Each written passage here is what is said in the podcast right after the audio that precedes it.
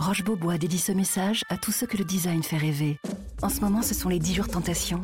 10 jours pour découvrir la créativité des nouvelles collections et profiter de prix très séduisants sur une sélection de meubles et de canapés Roche Beaubois. Mais ne perdez pas de temps. Les prix Tentation Roche Beaubois, c'est jusqu'au 25 mars seulement.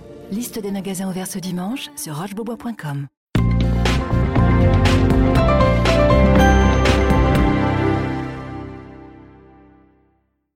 Bonjour, ici Arnaud de Lagrange, voici l'édito du jour.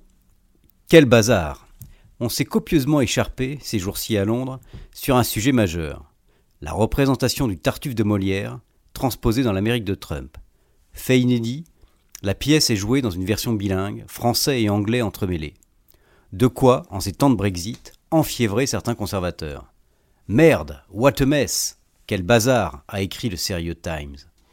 Quel bazar, en effet. Deux ans après le vote, si la Grande-Bretagne a choisi le grand large, elle reste dans le bleu. Et l'Europe avec, qui ne voit rien venir.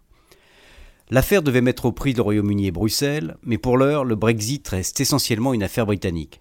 La grande négociation se joue en interne. À Londres, le gouvernement est au bord de la crise de nerfs. Theresa May fait du cabotage, naviguant de fronde en fronde, tentant de maintenir son autorité sur le camp conservateur. Les passes d'armes se succèdent, entre Brexiteurs et franges européennes du parti. En fait, personne ne sait plus vraiment ce qu'il veut. Certains espèrent un Brexit qui n'en soit pas vraiment un, divorcé, mais que tout continue comme avant, sur le registre commercial tout au moins. Dans les milieux économiques, l'inquiétude monte. Avant même les dégâts potentiels, l'incertitude est destructrice. L'opinion, elle, se désole sans toutefois basculer. Dans les îles, les mois filent donc sans guère d'avancée. Mais sur le continent aussi, que de temps perdu. Le Brexit avait été un strident signal d'alarme, la première grande insurrection contre le machin européen. Passé le choc, on y avait vu une chance. La prise de conscience des risques d'une aventure sécessionniste et des qualités de l'UE, et en même temps de l'absolue nécessité de profondément la refondre.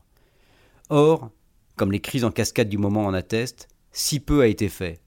Rien qui ne soit à la mesure du défi, en tout cas. L'Europe, certes empêtrée dans les séquences électorales françaises puis allemandes, a laissé passer une fenêtre de tir, et préfère souvent jouer le grand bal des Tartuffes.